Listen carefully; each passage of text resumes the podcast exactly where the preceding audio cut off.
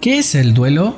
El duelo es un proceso que se lleva a cabo después de una pérdida, ya sea por una persona querida, por un empleo, una reunión de pareja, un objeto, etc.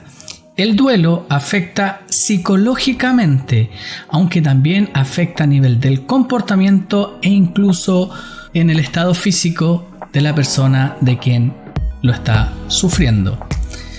Es un proceso necesario, universal y doloroso. Lo importante es integrarlo en la vida y restablecer una relación con él. Los seres humanos establecemos relaciones por naturaleza. El duelo evoluciona a través del tiempo y del espacio. Es normal. Todo el mundo puede ser víctima de una pérdida significativa. Es dinámico. Depende del reconocimiento social. Es íntimo cada persona lo lleva de diferente manera, pero también es social, ya que conlleva rituales culturales y por último también es algo totalmente activo en la vida de cada ser humano. Su función es ayudar a la persona a adaptarse a las nuevas situaciones. El proceso de duelo es un mecanismo para adaptarnos a una pérdida está normalizado, ya que sus características se encuentran presentes en la mayoría de las personas y en los duelos que éstas conllevan. ¿Cuáles son las fases del duelo? El duelo normal suele estar estructurado en etapas que se producen sucesivamente. Etapa número 1.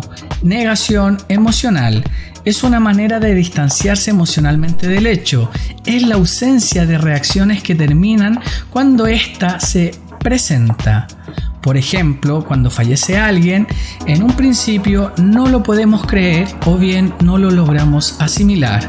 Esta fase puede durar entre dos semanas e incluso tres meses.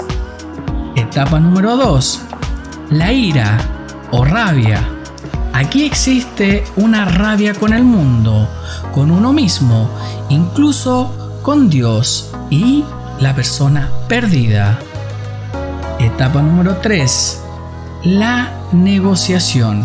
En esta etapa se intenta crear una ficción que permite ver la muerte o la pérdida como una posibilidad que estamos en posición de impedir que ocurra. De algún modo ofrece la fantasía de estar en el control de la situación. Etapa número 4. La depresión. En la etapa de la depresión, que no es en sí el tipo de depresión patológica, sino más bien síntomas similares, Aquí dejamos de fantasear con las realidades paralelas y volvemos al presente con una profunda sensación de vacío porque el ser querido o la pérdida ya no está ahí. Y por último, la etapa número 5 es la de la aceptación.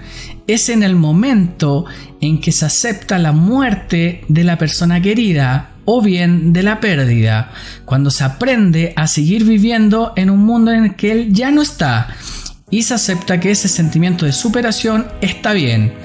En parte, esta fase se da porque la huella que el dolor emocional del duelo se va extinguiendo con el tiempo, pero también es necesario reorganizar activamente las propias ideas que conforman nuestro esquema mental.